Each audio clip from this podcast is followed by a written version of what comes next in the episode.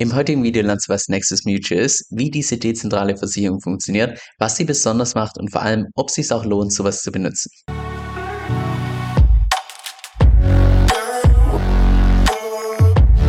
Hey, mein Name ist Kevin und auf meinem Kanal geht es primär um DeFi, Decentralized Finance. Genau gesagt um verschiedene DeFi-Protokolle, genauso auch wie DeFi-Strategien, weil ich persönlich felsenfest davon überzeugt bin, dass man damit in der Zukunft das meiste Geld verdienen kann. Und falls du das zusagst, dann lade ich dich herzlich ein, und auf Abonnieren zu klicken und mit dem lass uns direkt ins heutige Video reinstarten. By the way, ich bin auch leider heute gesundheitlich ein bisschen angeschlagen, das heißt, verzeih mir, falls meine Stirn heute besonders stark glänzt, aber ja, ich habe einfach Fieber und fühle mich nicht ganz so wohl. Aber anyway, das soll uns heute gar nicht stören. Lass uns direkt mit dem Thema reinstarten. Wenn wir hier mal bei DeFi-Lama reinschauen und uns nur das Jahr 2022 anschauen, dann sehen wir, hatten wir in Summe drei verschiedene Monate, in denen pro Monat mehr als eine halbe Milliarde tatsächlich gehackt wurde.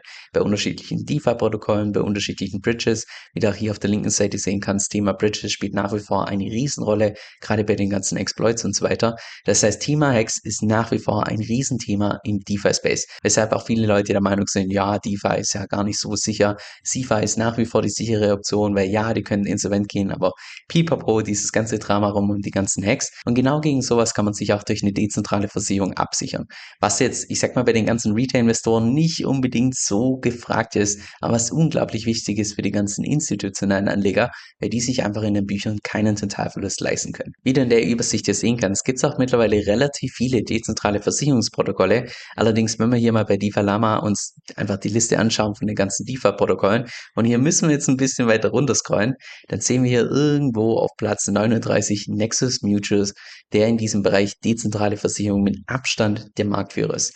Mit derzeit einem TVL, eine Total Value Lock von ungefähr 168 Millionen Dollar. Und TVL ist einfach nur, ich sag mal, ein starker Indikator, wie nützlich tatsächlich ein Protokoll ist. Und nur um dir mal, ich sag mal, ein Gefühl zu geben, wie stark denn tatsächlich Nexus Mutual diesen Bereich tatsächlich dominiert. Ich habe mir mal die ganzen anderen Versicherungen hier in dieser Übersicht mal angeschaut. Der zweitgrößte Player in diesem Space hat ungefähr ein TVL von ungefähr 6 Millionen. Das heißt, wir reden hier bei Nexus Mutual ja schon ungefähr von dem knapp 30-fachen TVL. Das heißt, Nexus Mutual ist mit Abstand der Marktführer im Bereich dezentrale Versicherung. Aber lass uns an der Stelle wir mal ganz vorne starten. Und zwar ist Nexus Mutual, wie gesagt, dieses dezentrale Versicherungsprotokoll, was sich primär schützt gegen Smart Contract Failure. Also wenn du jetzt beispielsweise, sagen wir mal, bei Avid ein Wort hast und es dort zu irgendeinem Bug kommt oder irgendwie in einem Exploit und du dadurch Geld verdienst, könntest du dich gegen sowas abschützen. Genauso auch wie Exchange Hacks, wenn du jetzt beispielsweise größere Summen bei Binance hast, dass du dich dagegen abschützen kannst, falls es dort zu einem Hack kommt und du Geld verlierst. Jetzt im Gegensatz zu einer standardmäßigen Versicherung ist es bei Nexus Mutual so, dass das Ganze community-driven ist. Das heißt, anstatt dass jetzt beispielsweise ein zentrales Unternehmen entscheidet, ob jetzt tatsächlich dein Anspruch durchgeht oder nicht, machen das die ganzen DAO-Mitglieder, das heißt die ganzen Mitglieder, die diesen Nexus-Token halten, den staken und dann entsprechend voten können. Und grundsätzlich funktioniert auch Nexus Mutual relativ ähnlich wie eine normale Versicherung. Das heißt, beruht ebenfalls auf den zwei wesentlichen Faktoren, und zwar zum einen das Gesetz der großen Zahlen und zum anderen sogenannte Risikopools. Jetzt das Gesetz der großen Zahlen sagt im Prinzip nur aus, dass je häufiger etwas passiert, dass dann die Häufigkeit sich immer mehr der rechnerischen Wahrscheinlichkeit annähert. Wie jetzt beispielsweise hier habe ich mal beispielhaften Chart rausgesucht. So sieht das beispielsweise aus, wenn du unendlich oft eine Münze flippen würdest, also mit Kopf oder Zahl, dass wenn du das tatsächlich unendlich oft machst, dass sich die Häufigkeit immer mehr der rechnerischen Wahrscheinlichkeit von ungefähr 50 Prozent annähert. Und zweitens noch Risikopools, das heißt vereinfacht gesagt, dass jeder einen kleinen Beitrag zahlt und diejenigen, die dann tatsächlich einen Schaden haben, die bekommen das Geld ausgezahlt. Oder salopp ausgedrückt bei einer Krankenversicherung, dass eben die ganzen gesunden Leute für die Kranken aufkommen oder ich sag mal im Kontext von einer Kryptoversicherung, dass eben die Leute, die keinen Hack hatten, für die Leute aufkommen, die tatsächlich einen Hack hatten. Das heißt, wenn du so willst, ist eine Versicherung so eine Art, ich sag mal, dass man einfach Verluste sozialisiert auf eine große Menschenmenge. Jetzt die Schwierigkeit bei dezentralen Versicherungen oder genauer gesagt Nexus Mutual ist einfach die Tatsache, dass es mittlerweile erst relativ wenig Daten gibt zu den ganzen Hacks bei den ganzen DeFi-Protokollen, weil eben der gesamte Space erst relativ neu ist und dadurch ja einfach nicht so viele Daten verfügbar sind. Und genau deshalb tut auch beispielsweise beziehungsweise Nexus Mutual nicht dich gegen jedes einzelne DeFi-Protokoll absichern, sondern nur, nur in Anführungszeichen, gegen 61 ausgewählte Protokolle. Wenn wir die jetzt mal gemeinsam durchgehen, wir sehen hier beispielsweise GMX ist dabei, wir sehen, dass beispielsweise Banker dabei ist. Ich tue jetzt mal nur die erwähnen, die ich auf meinem YouTube-Kanal entsprechend erwähnt habe. Enzyme Finance ist dabei, Pooltogether ist dabei, wir gehen mal weiter runter zu den etwas größeren Playern. Wir haben Convex ist dabei, Balance ist dabei, Uniswap ist dabei, Liquidity ist dabei, wir haben Hier, wir haben Aave ist dabei, nochmal Pool Together, wir haben das Set-Protokoll, was ich ebenfalls schon vorgestellt habe. Wir haben hier Curve, wir haben Synthetics, wir haben Compound, wir haben DYDX, also die Trading-Plattform, wir haben Maker, wir haben OneInch, wir haben UN Finance und nochmal Uniswap eine andere Version davon.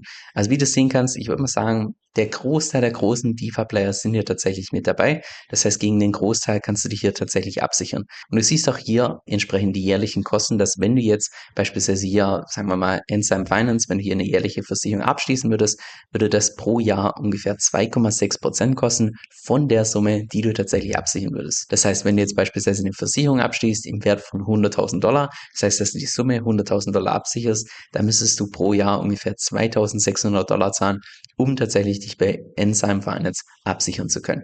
Du kannst dich allerdings nicht nur gegen verschiedene DeFi-Protokolle absichern, sondern auch beispielsweise ein paar Custodians, also die ganzen zentralen Exchanges, wie beispielsweise FTX, wie beispielsweise Binance. FTX gibt's mittlerweile, ja, also siehst hier schon, die jährlichen Kosten sind ziemlich herumgeschossen. Mittlerweile auch keine Kapazität mehr, weil sich so viele Leute entsprechend dagegen abgesichert haben. Genauso auch momentan bei Binance, weil der immer noch so minimal fat unterwegs ist, ob die tatsächlich insolvent gehen könnten oder nicht und so weiter. Aber siehst auch hier beispielsweise Coinbase und Kraken, wo du dich theoretisch auch dagegen absichern könntest. Das heißt, wenn dann irgendwie es zu einem Hack kommt bei Coinbase oder Kraken und du dadurch Geld verlierst, dass du dann eben einen Teil oder alles wieder zurückbekommst. Angenommen, du hast dich jetzt tatsächlich dafür entschieden, dass du eine Versicherung abschließen möchtest, weil du beispielsweise, jetzt nur als Beispiel, ein Wort hast bei Liquidity, können wir hier mal nach Liquidity suchen, siehst du hier die Kosten bei Liquidity sind derzeit 2,6 Prozent, sagst du, okay, 2,6 Prozent, das ist es mir wert, get the quote, also dass du da entsprechend draufklickst, dann wählst du hier den Zeitraum an, wie lange du dich absichern möchtest, das Maximum ist hier für ein Jahr. Und dann hast du beispielsweise, angenommen, du hast weiß ich, 100 Ether bei Liquidity könntest du direkt 100 Ether absichern. Oder du sagst, hey, ich möchte das Ganze in DAI angeben. Das heißt, ich habe jetzt beispielsweise 100.000 DAI bei Liquidity, dann könnte ich mich auch dagegen absichern. Siehst hier oben rechts auch direkt den Betrag, den du entsprechend zahlen musst, um dich tatsächlich abzusichern. Du kannst das Ganze bezahlen in DAI oder in dem Nexus Mutual Token. Wenn du es im nativen Token kaufst, ist das Ganze noch ein bisschen günstiger. Aber um tatsächlich jetzt diese Versicherung abzuschließen, musst du zunächst mal hier diese Membership-Kosten zahlen von ungefähr 2 Dollar. Das ist einfach ein Must-Have. Das musst du einmalig zahlen. Und zusätzlich musst du dich auch über KYC registrieren. Das heißt, mit deinem Personalausweis entsprechend verifizieren, dass du auch wirklich eine echte Person bist und so weiter. Und erst wenn du das gemacht hast und auch tatsächlich angenommen wurdest, dann kannst du tatsächlich über die Metamask dann deine Versicherung bezahlen und hast ab diesem Zeitpunkt für maximal 365 Tage entsprechend deinen Schutz. Und solltest du dann tatsächlich einen Schadensfall haben, also ich bin jetzt hier auf Pay Membership Fee draufklicken, das Ganze bestätigen, KYC-Verfahren und das ganze Zahlen und so weiter. Und ob dann tatsächlich dein Claim, wenn du jetzt tatsächlich einen Schaden hast, durchgeht oder nicht, das bestimmt nicht ein zentrales Unternehmen, sondern das bestimmen dann die ganzen DAO-Mitglieder, also die Leute, die den Nexus Mutual Token gestaked haben, halten und dann entsprechend abstimmen können. Wie auch bei einer normalen Versicherung gibt es auch bei Nexus Mutual keine Garantie, dass du jetzt tatsächlich das Geld ausgezahlt bekommst, sondern das ist natürlich davon abhängig, ob dein Anspruch tatsächlich durchgeht oder nicht. Wir können uns auch mal die ganzen Ansprüche weil ja alles on-chain ist und man alles nachschauen kann, kann man hier alles auf der Website entsprechend nachschauen. Und wie du hier sehen kannst, es gibt schon einige Ansprüche, die hier nicht durchgehen. Also wenn wir jetzt mal hier grob überschlagen, okay, ganz viele accepted von Hodlnaut, okay, die sind ja auch entsprechend insolvent gegangen. Aber hier, das sind auch einige dabei, die entsprechend denied wurden. Auch beispielsweise von Celsius, weil ich ganz schwer vermute, dass die einen Teil wahrscheinlich irgendwann mal später wieder zurückbekommen und es so lange gewartet wird, bis tatsächlich der, der ganze Prozess rum ist. Genauso auch von FTX, die denied wurden, weil ich da ebenfalls davon ausgehe, dass wahrscheinlich die ganzen Leute, die bei FTX ihr Geld haben, dass die zumindest einen kleinen Teil wieder zurückbekommen. Wie viel keine Ahnung, wenn ich Geld bei FTX gehabt hätte, würde ich wahrscheinlich komplett damit abschließen, einfach nur emotional mich nicht mehr mit dem, mit dem Geld beschäftigen. Aber anyway, das ist ein anderes Thema. Aber nur damit du einfach mal so ein Gefühl dafür bekommst, wie viele von diesen Claims hier tatsächlich durchgehen und wie viele nicht durchgehen. Es gibt natürlich auch immer ein, ich sag mal, Worst-Case-Szenario, was auch jede Versicherung hat, dass, ich sag mal, angenommen, es kommt zu einem unglaublich großen Hack. Irgendwas absolut Zentrales, wodurch der Hacker einfach was weiß ich, beispielsweise komplett Aave komplett leer räumen kann. Jetzt, was da tatsächlich passieren müsste, Weiß ich nicht, aber angenommen. So, angenommen, jemand tut jetzt tatsächlich Aave komplett leer räumen, dann kann es auch unter Umständen sein, dass einfach so viele Leute ihre Ansprüche hier geltend machen, dass einfach dieser Pool irgendwann leer ist und deshalb das ganze Protokoll, also dass jeder, der so einen Anspruch stellt, nur einen gewissen Teil wieder zurückbekommt.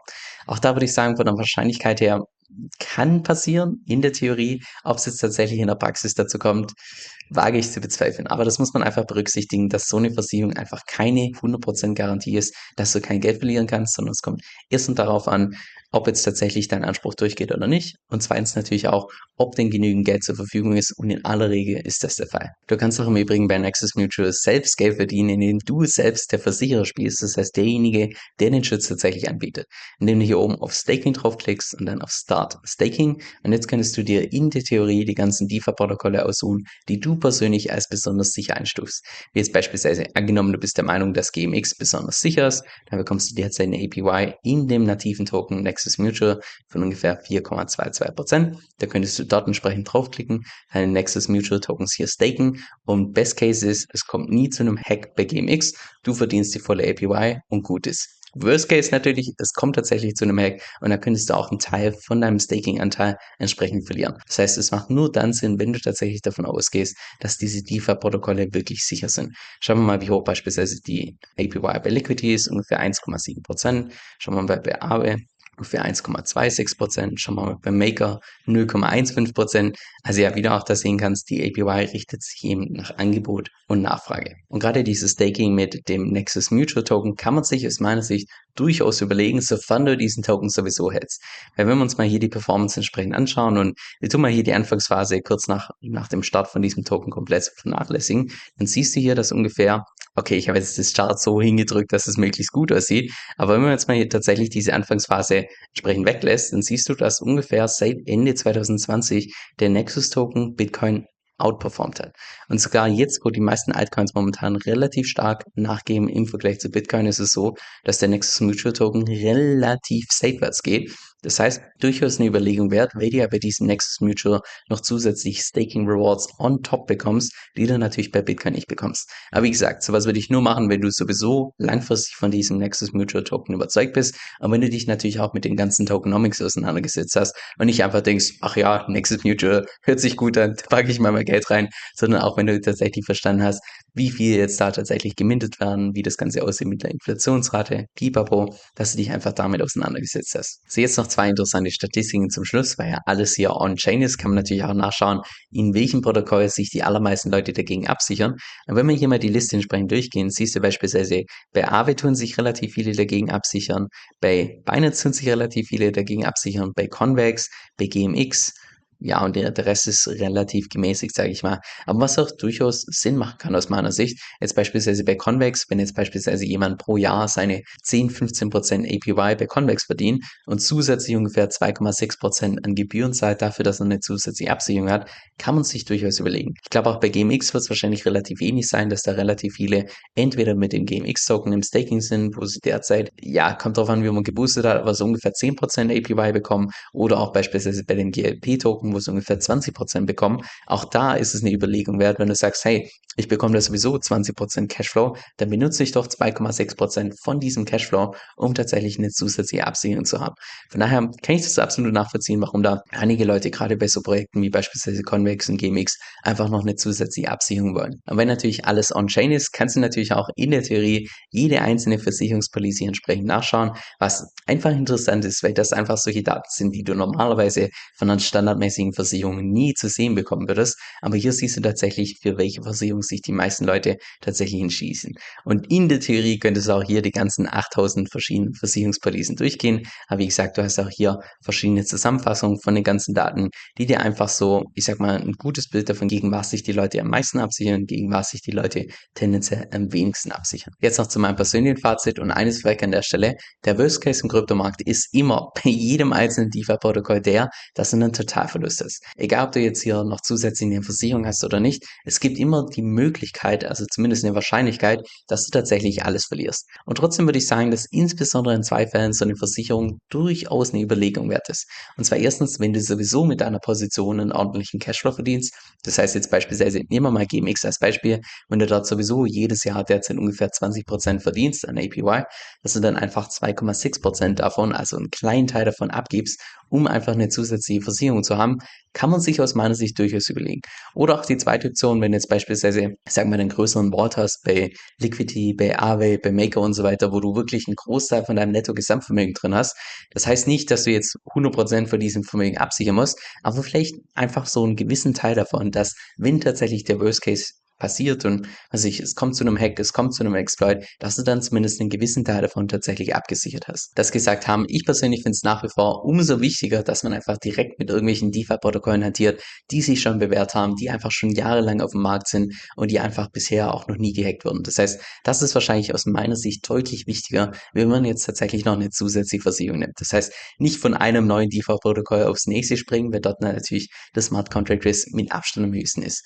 Jetzt eine Absicherung gegen Custodians, also wie jetzt beispielsweise Binance, wie FTX, wie Coinbase und so weiter, halte ich persönlich für komplett schwachsinnig, um ehrlich zu sein, weil ganz ehrlich, wer aus dem Jahr 2022 nicht gelernt hat, dass Self-Custody the way to go ist, also dass du selbst deine eigenen Coins verwahrst, dass du selbst deine Private Keys hast, den kann man nicht helfen. Also Tut mir natürlich leid, falls du damit oder dadurch irgendwann mal in der Zukunft Geld verlierst, aber da muss man sich einfach so ein Stück weit selbst in die eigene Nase fassen, weil man einfach durchaus aus der Vergangenheit hätte lernen können, dass es nicht so eine gute Idee ist, in dem Moment, wo du deine Coins einem anderen Unternehmen anvertraust, dass die auch wirklich gut damit umgehen. Ich habe vor kurzem eine Umfrage gemacht, woraus kam, dass mehr als 50% von meiner Audience das gleiche Tool für ihre Steuern benutzt, und zwar das Tool Cointracking. Und erst als ich dann darüber recherchiert habe, habe ich im Nachhinein herausgefunden, dass das auch weltweit der Marktführer unter den Kryptosteuertools ist und dementsprechend auch das Tool ist, was in aller Regel die ganzen Steuerberater empfehlen, weil sie sich eben damit auskennen, mit den anderen Tools entsprechend weniger. Das heißt, sie wissen dann ganz genau, was sie mit den Daten machen müssen und so weiter und so fort. Jetzt das Coole in dem Tool ist meiner Meinung nach nicht nur, dass die so gut wie jeden Coin akzeptieren, sondern dass es da auch eine komplett kostenlose Variante gibt. Jetzt, falls du mehr darüber erfahren möchtest, dann geh einfach auf meine Webseite kevinsoe.com-5. Das ist K-E-V-I-N soe.com-5. Dieser Podcast stellt weder eine steuerrechtliche noch eine finanzielle Beratung dar. Das heißt, alle Informationen sind wirklich nur zu Informationszwecken bestimmt.